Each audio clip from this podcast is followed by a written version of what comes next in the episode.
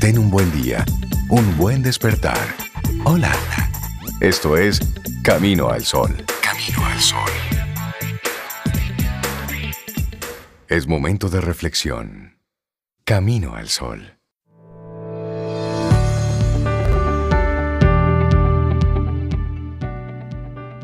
Y te compartimos una hermosísima frase del Dalai Lama que dice, cuando pierdas, no pierdas la lección. Me encanta eso. Y conecta muy bien con nuestra reflexión para esta mañana. Porque sí, hay días en que podemos con todo, pero hay días en que todo nos puede. Sí. Ay, sí, cierto. Uf. Así es. Y los días de bajón y desánimo no aparecen solo porque sí, Rey, Cintia. A menudo tras ellos hay emociones encalladas, nudos de pensamiento que, que se han quedado atascados y que necesitamos resolver con calma y con acierto. El autocuidado en esos días es clave, clave, clave para nuestro bienestar. Y es que hay días, como decía el título de esta reflexión de hoy, en que todo nos puede, todo nos gana y momentos en que nada se nos resiste. ¿Y hay algo malo en ello? Te pregunto, mm. Camino al Sol oyente, Sobe, Rey, ¿hay algo malo en eso? ¿Supone algún problema experimentar esos altibajos en el camino, en el ánimo, esos vaivenes en el universo de la motivación? ¿Hay problema con eso? Pues según los especialistas dicen que no. Las personas no somos máquinas, androides infalibles en los propósitos cotidianos, no. Somos seres humanos con días buenos y días menos buenos. Sí, es, es cierto. Ahora bien, la cuestión reside en que por término medio gestionamos bastante mal esas épocas en que el desánimo nos supera y oigan bien, oxida el rendimiento. Hay veces en que la mente dice, vamos, esfuérzate, tienes cosas por hacer, vamos, tú puedes. Y no solo el cuerpo nos acompaña, sino que hay una parte de nuestro cerebro que responde a aquello de, lo siento, hoy no hay reservas para el entusiasmo, las ganas o la motivación. Mira. Marque otro día. Yo entiendo, pero mira, yo no estoy en eso, ¿no? Hoy no estoy en eso. Hoy no. Yo sé que hay que entregar eso y todo, pero yo no estoy en eso. Esa, esa falta de energía no siempre se debe a un problema de salud. El desánimo tiene un relieve y una composición propia cuando se instala y nos atrapa, cuesta mucho deshacernos de él. Es una mezcla compleja de procesos psicológicos y emociones. En ella hay pensamientos, hay sensaciones físicas, preocupaciones y varios tipos de emociones como son apatía, tristeza, frustración. Y esos días de bajón no son ni mucho menos el reflejo de que estamos sufriendo ningún trastorno, no es una depresión. Sin embargo, lo más adecuado es procurar que esos estados no se alarguen en el tiempo. Tal y como vienen, deben irse deben ser visitantes pasajeros de los que nos dejan su mensaje y más tarde nos abandonan para dar paso a momentos mejores. Así que vamos a profundizar un poquito más sobre esto.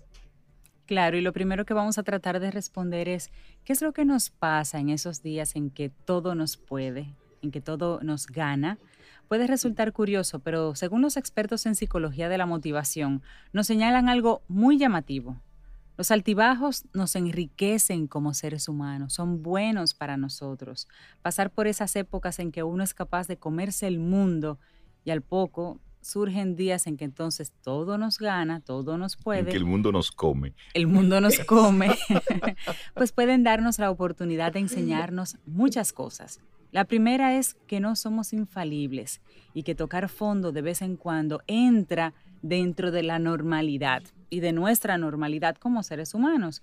Por otro lado, saber por qué nos venimos abajo, por qué nos caímos y qué hay detrás del desánimo. Eso nos puede, nos puede ayudar a conocernos mejor como personas. No obstante, hay un problema y es que no nos agradan esos bajones, como tú decías, Sobe, y nos defendemos de ellos con uñas y dientes. Camuflamos el malestar y no llegamos a entenderlo.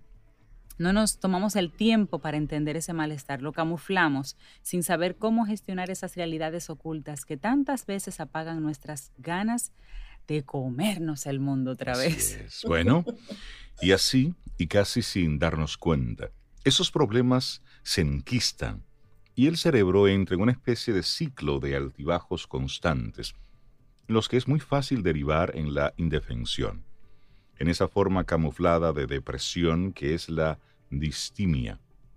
Y ahí es donde nosotros entonces debemos tener cuidado. Los días en que todo nos puede, no puede, simplemente deben ser muy puntuales en el tiempo y que no sean tampoco muy recurrentes. Claro. Son instantes en que no queda otra opción más que la evidente. Hablar con nosotros mismos y favorecer el autocuidado emocional. Es decir, son esos días de mí mismo, esto también pasará, este día también pasará. Si eso puede posponerse para mañana, pues vamos a hacerlo. Tomémonos el día de hoy, porque hoy, sí, sí, porque como que hoy no es nuestro día. Nuestro mejor día. Sí, sí. Pero ¿por qué? ¿Por qué me siento así? ¿Por qué nos sentimos así? ¿Qué hay detrás de, de ese desánimo? Los días en que todo nos puede y la vida misma nos pesa en exceso, lo que sentimos es desánimo. Y cuando este estado nos atrapa, usamos mil estrategias para evadirlo. Dormimos, paseamos, nos sentamos a ver series el día completo, escuchamos música, nos juntamos con alguien, hacemos algún deporte. Todas esas estrategias son un modo de maquillar ese malestar. Lo ocultamos, entonces no lo resolvemos. Y es esencial en todos los casos que seamos capaces de conectar con el origen y el desencadenante de ese estado de ánimo. Y por término medio, tras esos días en que todo, todo nos supera, suelen estar las siguientes realidades que vamos a ir compartiendo con ustedes. La primera, Cintia. La primera, la comparación mm. social, terrible. Sí. Según un trabajo llevado a cabo en la Universidad de Harvard, donde todo se estudia, por parte del doctor Todd Rogers en este caso, las personas tendemos a comparar nuestro rendimiento, lo que hacemos, lo que logramos, lo que tenemos con nuestro entorno más cercano. Hacerlo fijarnos en lo que han conseguido unos y otros y sentirnos en desventaja a veces alimenta el desánimo y algo más, ayuda a la baja autoestima. Así es. Bueno, y aquí hay otro. La tendencia a ver el lado negativo de las cosas. Aunque no nos demos cuenta, a veces vamos por el mundo con las con los lentes de la negatividad. Todo lo vemos distorsionado, todo lo vemos en negativo y esas que solo atisban las dificultades, los problemas, los errores cometidos, las incertidumbres, es un modo evidente de qué? De sufrimiento. Constante además. Pero aquí hay otra importante. Escuchar en exceso al yo crítico y perfeccionista. Muchos de nosotros tenemos ese yo interno altamente nocivo y peligroso es ese que alimenta un diálogo interno basado en la autocrítica, en la búsqueda del perfeccionismo absoluto, ese en el que no tienen cabida los errores. Y ese hace sufrir también rey. Ese es el del látigo, ese es el que te castiga con el látigo. bueno, y finalmente en ese sentido, emociones y necesidades descuidadas. Cuidar de nuestras emociones es un acto de higiene, pero higiene psicológica.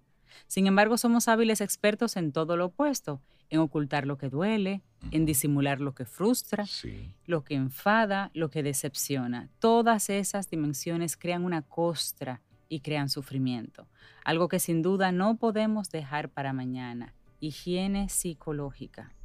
Y entonces, ¿qué podemos hacer? ¿Qué podemos hacer en estos días donde todo nos puede? puede quedarse así. Por favor. Bueno, esos días en que todo nos puede, no se evaden. Es decir, eso es lo primero. No evadirlo, ni disfrazarlo, ni maquillarlo. No se solucionan saliendo a ver una película o simplemente saliendo a comer con los amigos. No, no, no. Estas no son las conductas adecuadas. No hay que eludir, hay que afrontar y aceptar esos días de bajón y permitirnos desgranar ¿Qué hay en ellos? ¿Y qué es lo que nosotros debemos resolver? Es decir, mí mismo veamos qué es lo que está sucediendo y ponlo todo sobre una mesa, que solamente sea eso. Y comienza a observarlo punto por punto.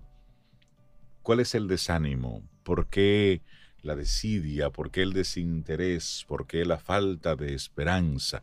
Comenzar a verlo todo en blanco y negro, es decir, de la manera más objetiva posible. Claro, claro.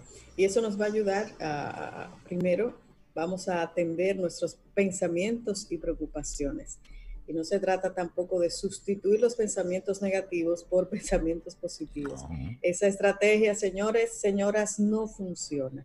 Lo que debemos hacer es darles presencia y razonarlos. Entender, como tú decías, Rey, si son lógicos, si tienen base y qué puedo hacer para aliviar esas preocupaciones. Claro, en otro punto, esos pensamientos. Claro que sí, porque están ahí. Conectar con nuestras emociones cuando pensemos en esos pensamientos, valga la redundancia. Luego conectemos con nuestras emociones, con esas sensaciones que experimenta el cuerpo, la ira, la tristeza, el miedo, cuando piensas en esas cosas. Prácticas como la relajación y la meditación pueden ayudarnos mucho. Y luego pensaste, le diste cabida a la emoción, hay que hacer un plan. Eso hay que trabajarlo, el plan de abordaje de este problema.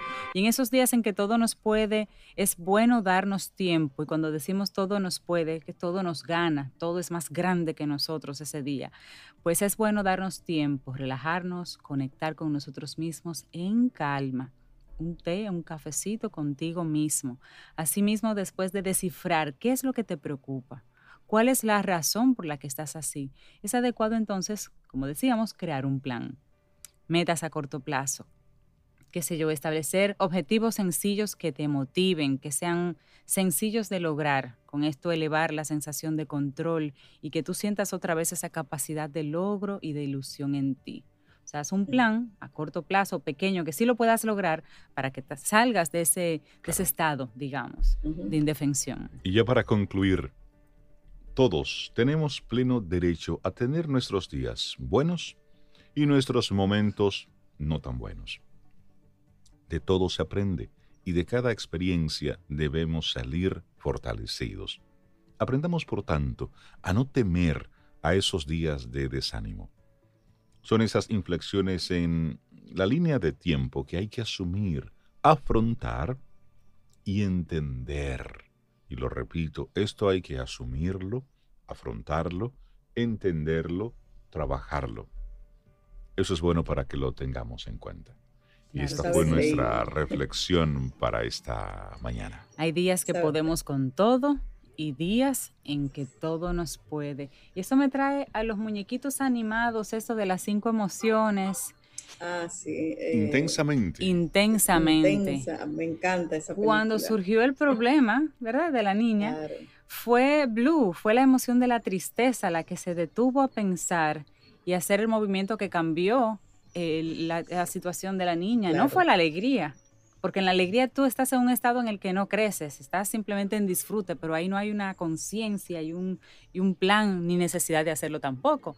Es en la tristeza, es en esos momentos así. Y yo recuerdo que esa fue, sí. esa fue la emoción que trabajó ese plan para sacar esa sabes niña. que eh, en un libro que, estaba leyendo en estos días, me llamó mucho la atención una, una frase que decía, que todas esas emociones como ira, tristeza, miedo, rabia, son venenos que sanan el alma.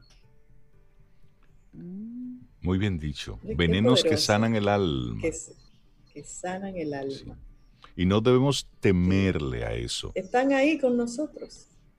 Todas las emociones tienen un fin, tienen un trabajo, tienen una razón de ser. No se trata de ocultarlas. Se trata de entender qué es lo que está sucediendo, porque cada una tiene un algo, tiene un algo que ver con lo nuestro. o sea que hasta los piques son buenos, pero en dosis Sí, y si vienen acompañados de una palabra que sirve de catalizador, de canalizador, para, para salir y ya. Eso es válido. sanar. Eso es válido. Eso es válido. Escríbenos 849-785-1110. Es nuestro número de WhatsApp. Camino al camino, al camino al sol. Vida. Música. Noticia. Entretenimiento. Camino al sol.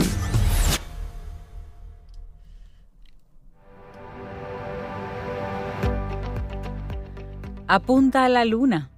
Si fallas, podrías darle a una estrella. Una frase de W. Clement Stone. Me encanta. Eso es aspira a mucho. Aspira alto. Si fallas, sigues quedando un poquito alto. Sí, sí. Pero si tú comienzas con la empresita, el emprendimiento, la cosita, que voy a hacer el proyectico, ¿dónde te vas a quedar? Ahí en el hito, chiquito, chiquita. Plantéalo así como grande, como algo ¿Sabes así que no todo el mundo ve bien eso, la gente no, pero eso es como eh, querer aspirar, como decían en una película, morder más de lo que tú puedes tragar. Sí. pero hay que aspirar. El hecho es que en el camino ahí tú pongas toda tu energía y saber, tener la flexibilidad de saber que de ahí no depende todo de ti, que luego va a suceder lo que tenga que suceder, pero tú tienes que dar el todo por el todo. Porque una cosa es el tú quererlo iniciar algo en grande o desde grande, a veces no teniendo los recursos suficientes. Y otra cosa es tú aspirar a que eso que tú estás comenzando hoy, en algún momento sea grande. Son, son perspectivas diferentes. Sí, sí, sí. Pero es eso. Es hoy arrancar con lo que tengas de la mejor manera posible, pero que ese hacia donde voy, ese hacia allá, sea entonces bien plantado, bien bonito, bien estructurado, bien organizado. Porque eso es lo que va a decirnos cuánto impulso tú le vas a meter a eso que tú estás haciendo. Y la vida es abundancia, la vida es abundancia. Tú miras cosas muy grandes, muy lejos. Alguien las tiene, alguien las vive ya y de repente comenzó como estás comenzando tú hoy. Claro. Sí, hay muchas historias ahí inspiradoras en Y en ese mismo ánimo, pues mucha gente está conectado con esto de, ok, estamos saliendo poco a poco de la casa, estamos en la fase 1 rumbo a la fase 2, de acuerdo a lo que van diciendo los números para ir haciendo esa escalada. Pero mientras tanto tenemos que irnos adaptando a una realidad. La realidad es que estamos hoy en el día 0001. Es decir, cuando en marzo los dominicanos nos guardamos, no había vacunas, había una gran cantidad de desinformación, había mucha incertidumbre, desde el punto de vista financiero, mucha incertidumbre también.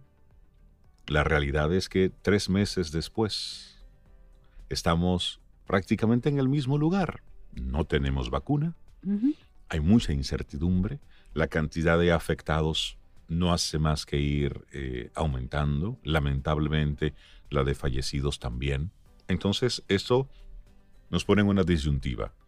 O nos quedamos encerrados en las casas, o comenzamos a entender esto de de este virus como algo que forma parte de nuestra dinámica y comenzamos a vivir la covidianidad. Mientras una cosa u otra pasa, tenemos que seguir moviéndonos, porque hay una economía que sí, que realmente en la casa confinados o, nos morimos del COVID o de hambre. Correcto, correcto. la economía nos saca, nos saca a la calle. Muchos economistas. Entonces, vamos a compartirte algunas medidas para que las tomemos en cuenta en lo que aparece la vacuna y más allá. Pero sobre todo aquí hay mucho de sentido común. Y yo quiero agradecer este aporte que nos hace nuestro buen amigo Joel Reyes Colón, quien nos envió esto hace, hace algunos días. Me dice, Rey, yo creo que este contenido a los, a los caminos oyentes le puede interesar. Y yo estoy totalmente convencido. Así que Joel, gracias por este, por este aporte y lo vamos a compartir. Claro que sí. ¿Cuáles son esas medidas a tomar? En lo que aparece la vacuna y más allá. Bueno, la primera medida es prevenir. La prevención como la base de todo. Ser cuidadosos, como tú dices, Rey. Ahora tendremos que salir.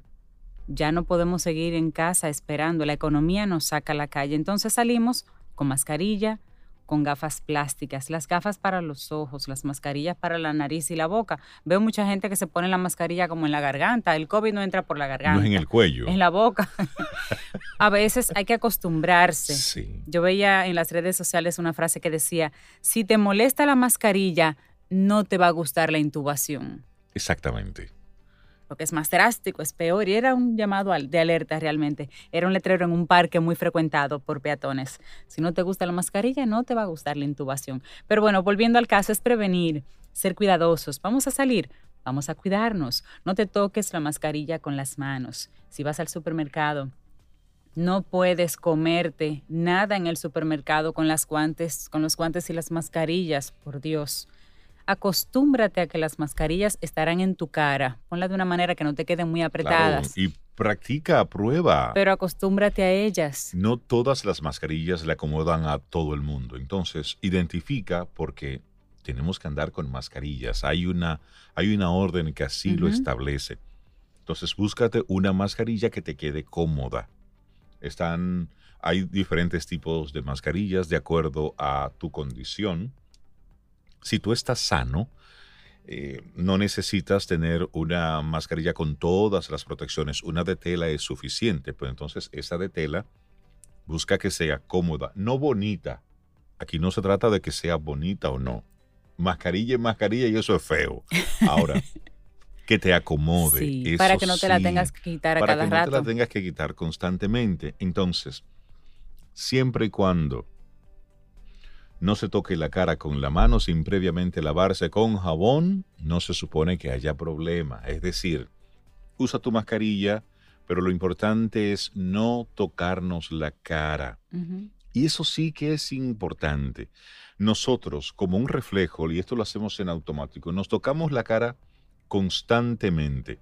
Entonces, eso es algo que nosotros en esta cultura tenemos que aprender a controlarlo, a no estarnos tocando la cara constantemente. Eso sí que es importante. Y luego, y ya lo hemos hablado, lavarnos las manos, las manos constantemente, lo más frecuente posible, con agua, con jabón, hacer mucha espuma, para que nosotros tengamos las manos limpias por si nos tenemos que tocar la cara, pues entonces si tenemos ya el virus en las manos, no nos contagiemos y nos contaminemos. Claro, y ahora parte de nuestra compra habitual va a incluir paños desechables, esos, sprays, desinfectantes, el alcohol con más frecuencia. Vamos a tener que tenerlo en casa, en la oficina, en el vehículo. Es parte del nuevo normal, es lo que hay, no está ni bien ni mal, es parte de cuidarnos más que como lo hacíamos antes, es el nuevo requerimiento. Y en lo posible, pues evitar ir a baños públicos. Las personas que pasan el día en la calle, pues obviamente tendrán que hacer uso de los mismos, las personas que se manejan en metro, pero que pasan todo el día en su trajín en la calle, pues de alguna manera utilizan los baños públicos. Ahí, pues tener las medidas más extremas, cuidarnos un poquito más. Así es. Ese es el llamado. esos paños desechables tenemos que irlos adquiriendo un, un, envase, los spray, el alcohol importante y ojo, esperar por lo menos 30 segundos para que el químico haga efecto en la superficie. Es decir, si estás limpiando algo, llegó la funda del colmado, tú le estás rociando un poco de, agua con cloro o el mismo spray desinfectante. elemento, Espera por lo menos 30 segundos a que esto haga, haga efecto. Y mencioné cloro. Hay que tener cuidado con el abusivo uso del cloro, porque el cloro no es relajo. Y el cloro tiende a bajar las defensas, por lo tanto, un uso excesivo del cloro sin las medidas recomendadas, entonces puede también ocasionarnos algún, algún daño en ese sentido. Así es. Mira, otra recomendación es que independientemente de la escalada, la desescalada que se va haciendo, que van abriéndose ciertas cosas, que ya tenemos ciertos permisos para, para visitar o para ir a algunos lugares, mantén tú por ti ese llamado a mantener la distancia de dos metros. No importa que tú tienes muchos deseos de abrazar a esa persona, no importa. Esto y todo este proceso es precisamente para que más adelante ese abrazo sea seguro todavía no estamos en el momento para salir a abrazar porque ya en el gobierno dijeron que hay unos primeros días de desescalada y que más adelante, no, no. Independientemente de esas medidas que son para masas, tú, en tu casa, con tus padres, si vas a visitarlos, visítalos con ciertas medidas todavía.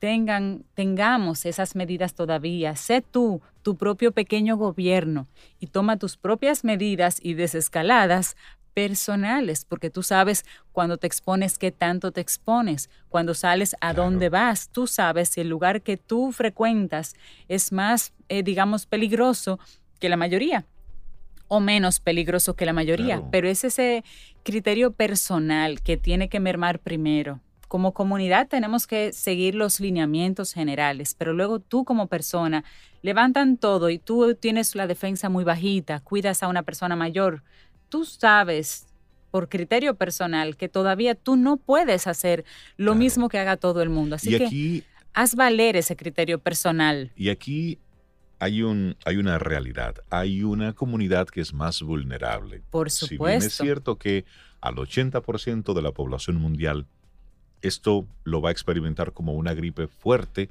algunos ni siquiera se van a dar cuenta no es menos cierto que hay una población vulnerable y son las personas que pasan de 60 años y tienen unas condiciones médicas muy puntuales, que están ahí ya muy bien definidas. Entonces, entendiendo eso, si tú estás saliendo a la calle, estás teniendo contacto, porque estás yendo al supermercado, estás yendo a la ferretería, estás yendo al banco, estás volviendo a tu área de trabajo y estás teniendo contacto con otras personas, bueno, pues ya tú eres un ente de riesgo porque te estás exponiendo. Entonces, eso tú lo vas llevando a donde quiera que te muevas.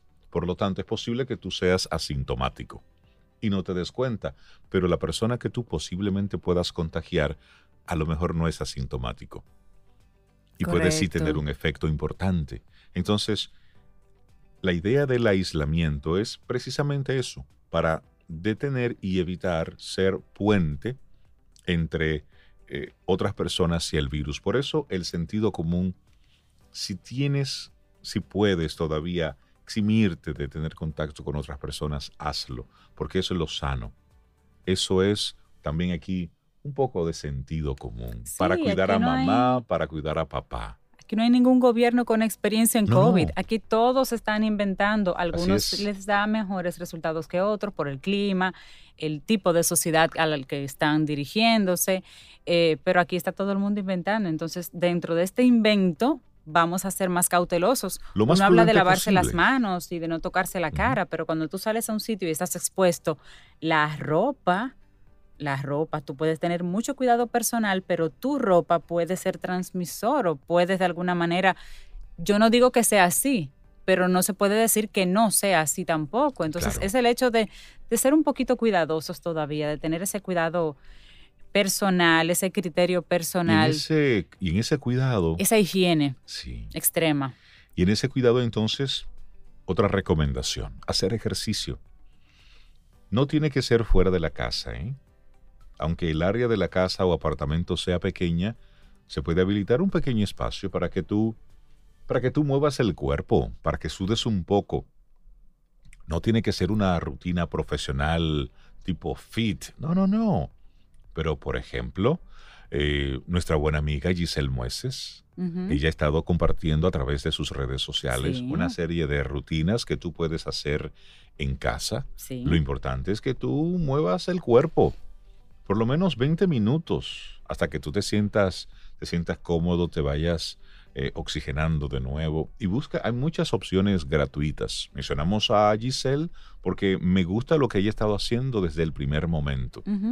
Y además tiene experiencia mostrando la forma correcta de hacer ejercicios. Porque eso sí, no es moverte a lo loco es moverte con un nivel de conciencia. Hay unas repeticiones específicas que obedecen a unos patrones y eso hay que respetarlo para ver algunos resultados. Claro. Y ahí la meditación y la respiración entran también. totalmente. Puedes hacer tai chi, que lo puedes conseguir por internet, pilates, que son elementos que no le van a molestar a un vecino porque no estás corriendo, no estás haciendo nada de impacto. Diga, sí, hay que pensar en eso también. ¿Qué está haciendo la vecina? No, ahí ejercicio, pam, ya comenzó a hacer la vecina. No, no, no. Ejercicios que te ayuden a ti y que no molesten a nadie. Otra cosa que tienes que hacer, cuidar la alimentación. Pero cuidar la alimentación desde la perspectiva de nutrición y desde la perspectiva de si estás comiendo por ansiedad, si estás comiendo por algo que obedece a algo más de tipo mental y psicológico. Así que esa relación con la comida, en estos días hay que ser más frugal, más frugales, comer bien, pero no ese banquete, o sea, tener esa previsión de comenzar a ser un poquito más conscientes en lo que ingerimos, cómo lo ingerimos, las cantidades que ingerimos, las combinaciones que hacemos. Las combinaciones, señores, son más importantes que nunca hoy, porque nos ayudan a estar bien en términos de salud. Y segundo, ayudan a que nosotros no tengamos una situación luego de tipo alimentaria, de intoxicación y demás, que nos lleve a una clínica por intoxicación cuando una clínica es el, lugar menos indicado para visitar en estos días. los, los inventos, Rey. los inventos culinarios, vamos a dejarlo para otro momento. Invente, pero con cierta medida. Sí, invente con cierta medida, pero aliméntese bien. Ahorrar, eso es otro elemento importante. La situación económica se está viendo muy restringida y esto no es para que seamos ave de mal agüero, pero esto va a más porque hay una incertidumbre y es la realidad. Entonces, evitemos los gastos que no sean necesarios. Revisar bien qué podemos reducir, qué tipo de suscripción tú puedes eliminar, dónde puedes hacer algún tipo de ajuste para que puedas ahorrar. Eso es muy importante. Y el sol. Sí. En la medida de lo posible, en casi todas las casas hay un lugar, un rinconcito por donde entra un poquito de sol. Si ahí está una matita, pídele permiso y trata de tener también un poquito de sol, que hace mucho bien. Vitamina D. El sol ayuda al sistema inmunológico, activa la vitamina D y es algo que solamente el sol puede hacer por nosotros. Así que ubica en qué lugar de la casa, del apartamento está ese momentito de sol y tenlo para ti, para tus niños, para tus plantas o ya está para las mascotas. El sol es una vitamina natural y la necesitamos. Y tú hablabas hace un momentito de meditar, practicar tai chi. Y ahí eso lo podemos conectar con la respiración. Sí, claro. Respirar es importante. Y de repente hacer unos cinco minutos de ejercicios de respiración. Inspirando hasta llenar los pulmones. Aguantar la respiración durante unos breves segundos, de 4 a 8 segundos, y luego expirar lenta y suavemente. Y esto hacerlo varias veces al día, como un ejercicio. Y eso también lo conectamos con relajarte. Estar prevenido y actuar con precaución, pero no nos dejemos vencer por el miedo. El miedo que puede paralizarnos. Y en caso de que nos enfermemos con este virus, si llevamos a cabo los puntos que hemos estado mencionando al principio, las posibilidades de que el virus afecte fuertemente a los que tenemos una salud comprometida, a los que tienen alguna salud comprometida, los que son hipertensos, los diabéticos, mayores de 50, 60 años, ahí eso se reduce un poquitito. Pero es para, para tomarlo en cuenta. El virus no afecta fuertemente, ya lo dicen los especialistas, a cerca del 80% de la población. Muchos de ellos dicen Muchos dicen que para que todo esto culmine, toda la población debe haber contraído el coronavirus. Pero como no sabemos si estamos en ese 80%, no lo sabemos. O no, es por ello que debemos cuidarnos. Además, ahora es el COVID, luego puede ser otra cosa. Entonces, es un tema de aprender también a manejarnos en momentos de crisis como ciudadanos y también como personas en casa, qué medidas tomar, como familia, qué prevenciones tomar, como gobierno, como país, como institución, empresa privada, mi gente, cómo la cuido. Estos protocolos van a tener que, protocolo suena como una palabra muy complicada, pero es identificar cómo vamos a reaccionar cuando suceda algo en un momento, cómo vamos a reaccionar en casa, cómo en la escuela. Y los protocolos, yo creo que hoy más que nunca eh, son el tema para nosotros pensar y repensar, porque el COVID nos agarró a muchos sin protocolos. Así es. Pero pudiéramos como raza estar experimentando otras cosas que no se van a llamar COVID necesariamente, pero sí van a ponernos en situaciones similares a esta y estar preparados para la que venga, pues con protocolos nos hará eh, salir más airosos y más rápido de lo que tenemos actualmente. Y eso, como tú muy bien decías, el protocolo puede sonar algo complejo, pero no, es que ya tengamos una forma establecida, estructurada de esa llegada a la casa. Cuando yo llego a casa, ¿qué hago? Y tú lo estableces y aplica para ti, pero aplica para todo el que llegue a tu casa. Esto no son tiempos de estar visitando a nadie. Pero si alguien debe llegar a la casa, ¿cuál es el protocolo? Ah, muy bien. Dejan los zapatos, aquí y de inmediato van al baño y se lavan las manos aquí. Y la mascarilla que están utilizando se la dejan puesta o si está dentro de las personas que están en la casa, en qué momento se la quitan. Es decir, un protocolo en casa. Pero en el trabajo también. Cuando tú llegas a tu trabajo, a tu oficina, ¿cuál es el protocolo allá? Es decir, ir identificando por qué tenemos que irnos acostumbrando a que esto sea parte de nuestro día a día. Por un lado, tiene mucho de sentido común. Bueno. Mucho de sentido común esta parte del protocolo porque nosotros nos hemos relajado mucho.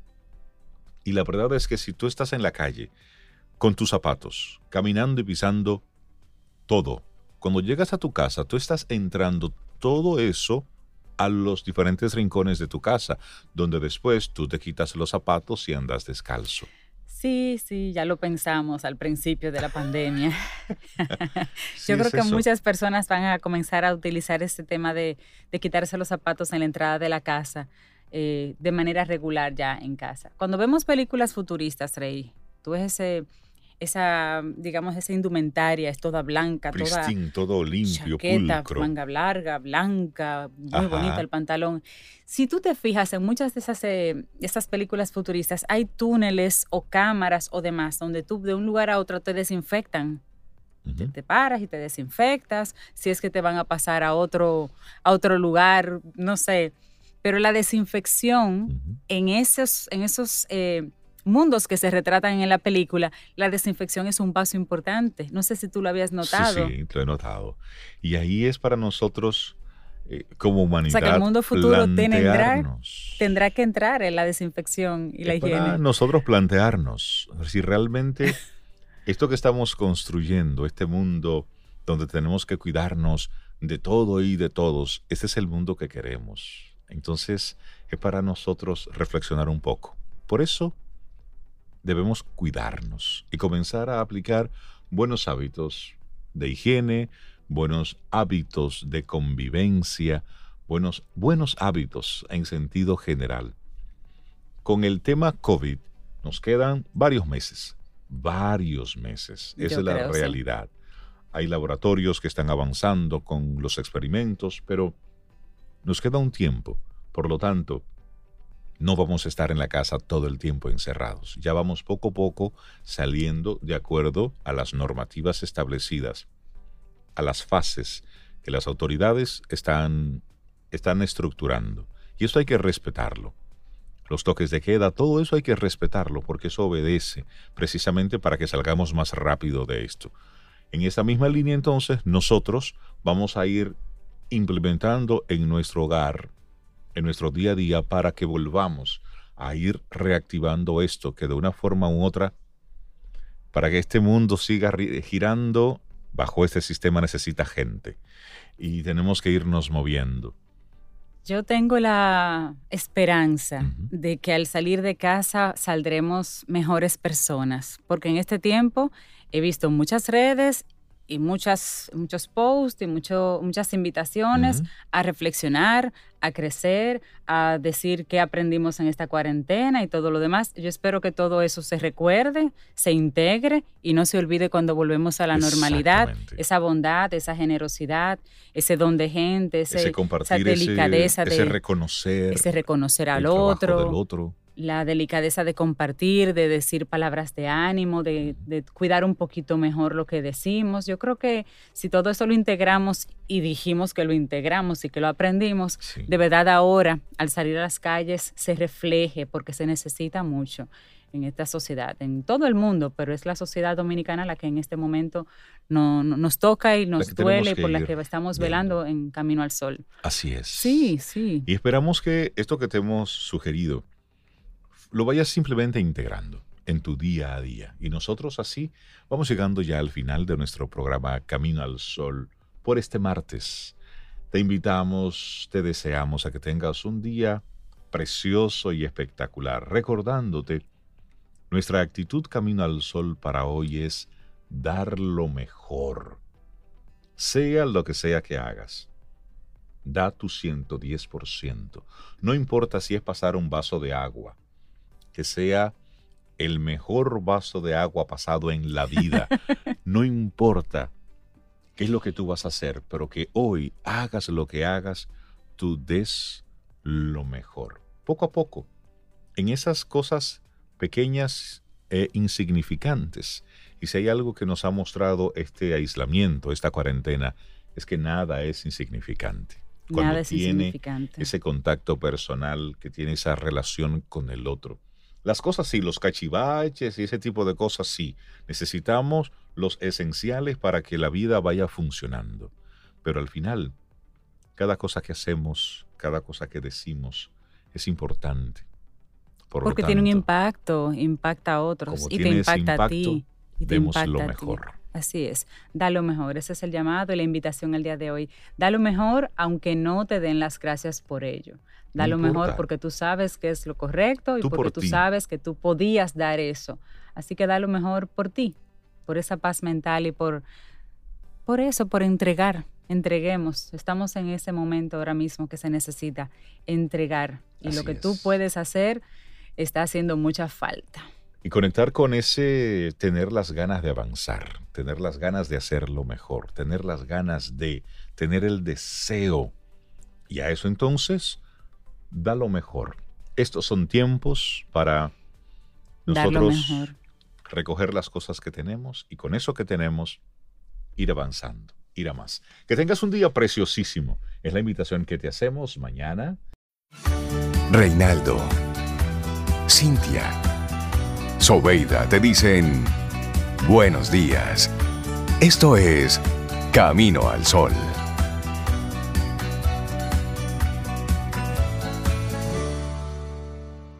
Y eso es precisamente lo que hemos estado haciendo en todos estos días con nuestra página web. Sí.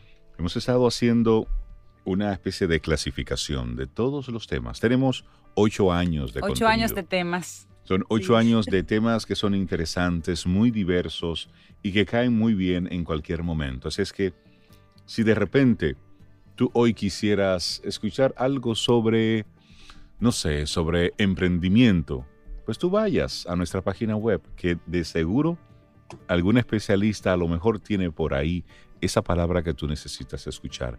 ¿O te gustaría una de nuestras reflexiones sobre los diversos temas que cada día, bueno, pues hay una parte donde tú vas y escuchas esa reflexión que de repente puede moverte. O quisieras volver a escuchar a papá, a don Rey. Bueno, pues tenemos ahí una partecita donde tú puedes volver a escuchar a papá, que cada día durante varios años nos compartía sus, sus consejos, su, su experiencia de vida. Cátedra, cátedras de vida. Y eso lo tenemos ahí para que vuelvas a reconectar. De repente tú lo que quieres es buscar algo de inspiración.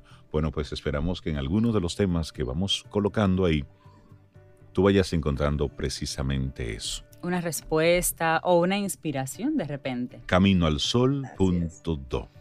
Y hablando de emprendimiento, hablando de arrancando cosas nuevas y buenas, le damos los buenos días, la bienvenida a Rosana Marte. Rosana, buen día. Vamos a hablar de iniciando en el emprendimiento. ¿Cómo estás?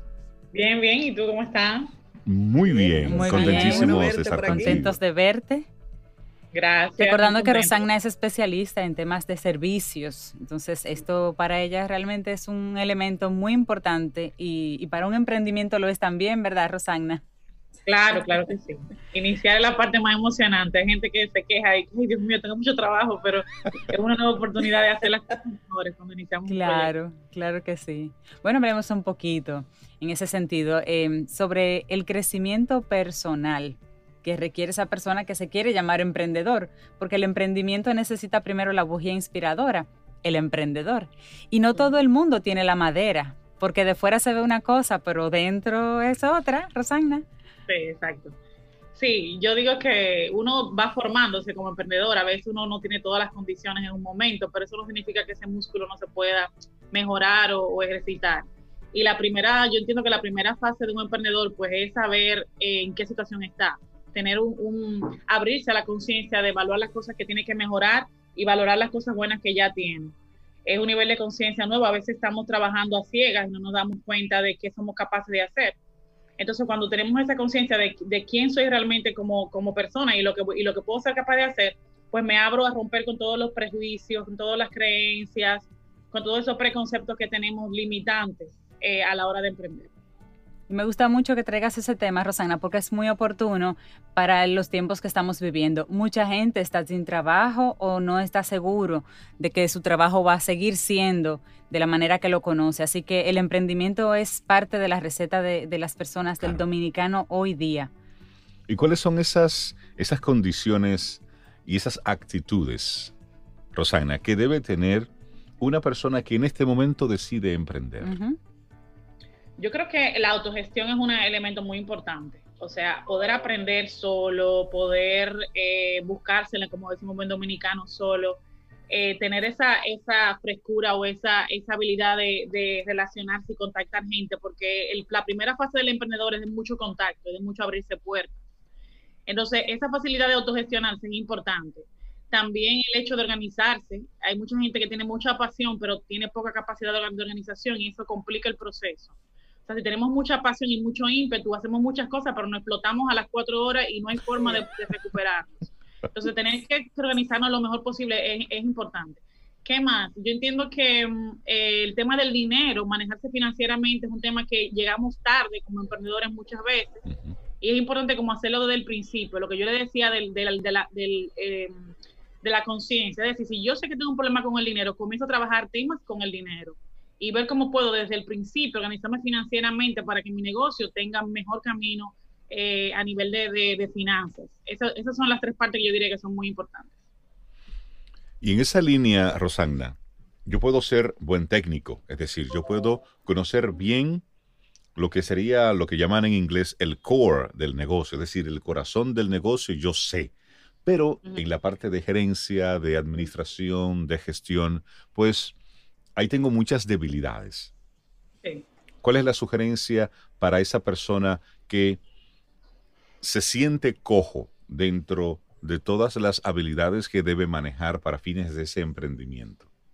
Tiene dos opciones. O el autoaprendizaje, o sea, fajarse a aprender a buscar, googlear y bajar videos y todo eso, inscribirse en cursos, o asesorarse con un experto que le acorte el camino en un sentido hay gente que le tiene un poco de miedo a la asesoría, a la consultoría y todo eso, pero realmente es importante porque si tú tienes mucho ímpetu, mucho, mucho deseo, pero no tienes el conocimiento, un buen asesor, una gente bien profesional, buen profesional, te puede acortar todo el camino de, que debes de agotar para poder llegar a ser un buen director, un buen gerente de tu propio proyecto. Me ha pasado con clientes que son muy buenos, son, por ejemplo, tengo, tengo un cliente ahora mismo que eh, es experto en decoración con muebles, es muy bueno técnicamente, como tú dices, Reinaldo, pero le falta la parte de gestión. Entonces, ¿qué él hizo? Él dijo, déjame llamar a Roxana, me vio un post, déjame llamar a Roxana a ver qué, qué, cómo puedo entrar en esa asesoría para mejorar. Y eso le, ayuda, le está ayudando a él a tener un acompañamiento para poder aprender, porque el aprendizaje no viene de un momento a otro. ¿Me entiendes? O a veces tenemos que tomar tiempo para entender que para poder arrancar en un proyecto tenemos que pasar por un proceso de aprendizaje y hay que tener paciencia. Y además que bueno hacerlo de la mano de, de, de alguien como Rosana, que ya ha pasado por eso y todos esos no aciertos que tuvo, ya es un aprendizaje que entonces le aplica a la persona que llega a, que ella pueda acompañarlo de una manera más efectiva y se gana tiempo ahí también, como tú dices. Exacto. ¿Y qué consejo, Rosana, le darías a una persona que cuando reconoce sus debilidades, lo que hace es no las aprende, no busca un experto, sino que busca un socio que tenga esas fortalezas de las que él carece para trabajar entonces en conjunto? Hay una, una especie de alineación que debe darse en esas dos cabezas para que ese emprendimiento pueda caminar hay que ver si la decisión del emprendedor es en base a miedo o en base a confianza, porque muchas veces buscamos una segunda persona y lo hacemos con miedo porque no tenemos nosotros las competencias. Entonces, así no funciona. Si tú vas a buscar una persona para que te complemente, excelente. Una persona que sea duro en finanzas o que tenga mucha experiencia, no sé, en la parte de dirección del proyecto, pero tú lo haces desde la confianza de que van a hacer sinergia, está bien. Em, yo creo que lo más importante de la, la parte de sociedad es entender que vas a compartir tu proyecto, que no va a ser solamente tuyo entonces la pregunta sería, ¿estás dispuesto a compartir y a, quitarte, a quitar la parte de, egocentrismo o, personal que implica compartir un proyecto? O sea, mucha gente no entiende que iniciar una sociedad implica eh, eso, como decía, por ejemplo, decía un escritor, que no le gustaba la, cinematografía porque había que compartir mucho el trabajo. Entonces hay gente que lo ve muy bonito, sí, de Gabriel García Márquez decía eso, lo ve muy lindo, pero no está dispuesta a compartir su proyecto. Entonces tú tienes que saber si está dispuesto a eso, dale para allá a la, sociedad y busca una persona que se alinee contigo. Claro que sí se puede. Pero la confianza ahí, tú dijiste, es el tema clave. Sí. Tú has hablado en, varios momentos de la autogestión. ¿Qué podemos entender por autogestión? ¿Eso uno viene con ello? ¿Se puede adquirir? La autogestión es la capacidad de, de uno crecer por sí mismo, de manejarse a un punto que uno pueda abrirse a aprender nuevas cosas, a trabajar, eh, como yo decía, las debilidades que uno tiene y, mejorarlas para convertirlas en fortaleza. Es esa capacidad de, hacerse mejor profesional y mejor persona. Eso es auto, autogestionarse. ¿Se puede desarrollar? Sí, claro que sí, pero está basado en la curiosidad. Mucha gente em, em, es curioso, pero no lo suficiente como para autogestionarse. Hay gente que necesita un empujón, ¿no? Hay gente que, por ejemplo, hay gente que aprende bien solo, pero hay gente que necesita un profesor. Hay, hay, esos dos tipos de, de, personas. Entonces, depende de cómo tú eres, pero de que se puede desarrollar, aunque al principio es un poquito difícil, claro que sí se puede. Yo realmente siempre he sido muy, no autodidacta, pero muy independiente en el aprendizaje y me gusta investigar y curiosear. Entonces, cuando me metí en el emprendimiento, no sabía nada, ni, ni N de, de emprender. Y cuando me metí en el emprendimiento, me di cuenta que tenía que, que mezclarme y tenía que investigar y tenía que que leer libros y tenía que poner, darme el tiempo para eso. Si usted está dispuesto a darse el tiempo, pues excelente. Si no está, pues entonces lo que decíamos, buscar un poquito de ayuda, ¿no? Buscar ayuda. Y eso sí que es importante. Y eso requiere un acto de, de humildad también. Hacer ese reconocimiento de que no puedo solo. Rosana, ¿cuál es esa forma de alinear ese pensamiento para nosotros enfrentar la realidad de lo que está pasando. Ahora, y ya lo decía Cintia al principio, muchos se están quedando sin trabajo, otros han tenido que reestructurar lo que están haciendo y de repente mucha gente dice, bueno, la única opción que me queda es emprender. Pero todos podemos ser emprendedores. Yo creo que sí, yo creo que es un músculo que se puede desarrollar y hay que tener mucha, mucha mucha eh, esperanza, o sea, mucha, mucha anhelo de, lograrlo. Yo creo que sí, que podemos hacerlo. Eh, como digo, hay que buscar guías. Por ejemplo, yo tengo mentores que son a, distancia. Tengo mentores como Robin Sharma, tengo mentores como eh, Diana Zuluaga, tengo mucha gente que está a un nivel alto donde yo admiro su posición y quisiera llegar ahí. Y ellos me sirven como guía. Siempre hay que tener una guía, aunque no sea un asesor, pero tener una guía a, a distancia, por, por ejemplo, para que te vaya inspirando en el proceso, porque eh, sin una guía es muy difícil. Entonces, si tienes esa guía, puedes confiar que vas a encontrar elementos para poder seguir creciendo. Claro que sí. O sea, hay gente súper tímida. O sea, el emprendedor no, no, es, no hay un perfil... Eh, no hay un perfil general para el emprendedor o único. Hay gente súper tímida, súper introspectiva, que pueden ser excelentes emprendedores. Lo que pasa es que estamos acostumbrados a un solo perfil del, del carismático o del que da para adelante o del que saca de abajo. No, no, no, no, eso, eso ya cambió. O sea, hay, es un ambiente más inclusivo. O sea, podemos ser de diferentes maneras y poder lograr los objetivos como emprendedores. Sí. Me gusta eso que tú planteas de ir quitando etiquetas, porque estamos viendo al emprendedor y eso, que ya por lo menos ahora se está entendiendo que emprendedor no es necesariamente un emprendedor tecnológico. Antes la gente se quedaba con, ah, un emprendedor. Pues entonces, cuando la época. exacto, de las .com y todo eso. No, no, no. Cada vez que tú estás arrancando algo, no importa en el área que sea, que tú estás poniendo ahí una idea, desarrollando algún tipo de habilidad y poniéndola al servicio de otro y con eso generando recursos, y ahí hay un emprendimiento. Emprendedor es el que emprende. Claro. Aunque no le vaya bien, pero emprendedor es el que emprende y se levanta y vuelve y emprende otra cosa y se cae de nuevo y vuelve y emprende. Eso es un emprendedor, aunque no sea exitoso según los cánones que nosotros tenemos. Claro que sí. Eso es, el que emprende es emprendedor. Exacto. Si tú emprendes, no tienes que ser un mega experto para emprender. O sea, la gente está, todavía estamos pensando que tenemos que ser un gurú en el tema para poder emprender. No, en el, en el proceso hay mucho aprendizaje y tú vas a seguir creciendo hasta el punto de que te vas a convertir en eso que tú crees. Es como la visión de las empresas. La visión de las empresas no es lo que la empresa es hoy, es lo que quiere llegar a ser. Entonces tú tienes todo un camino para poder recorrerlo. Claro, claro. Así es. Me gusta esa visión, Rosanna. Rosanna, las personas que te estén escuchando que digan, ah, pero mira, Rosanna, cree en mí sin conocerme ya, la voy a llamar. ¿Cómo conecta contigo? Ah, qué risa. Me pueden contactar en mis teléfonos 809-546-2842. 809-546-2842. Y en Instagram siempre estoy conectada, arroba Roxana Marte DR, con una X y doble N. Buenísimo. Rosagna Marte, iniciando en el emprendimiento. Siempre bienvenida aquí a Camino al Sol. Un abrazo. Gracias. Para mí siempre un placer tenerlos. Me encanta el programa. Laura sabe que siempre lo estoy pendiente. O sea que un, un abrazo, Rosagna. Un abrazo. Un abrazo.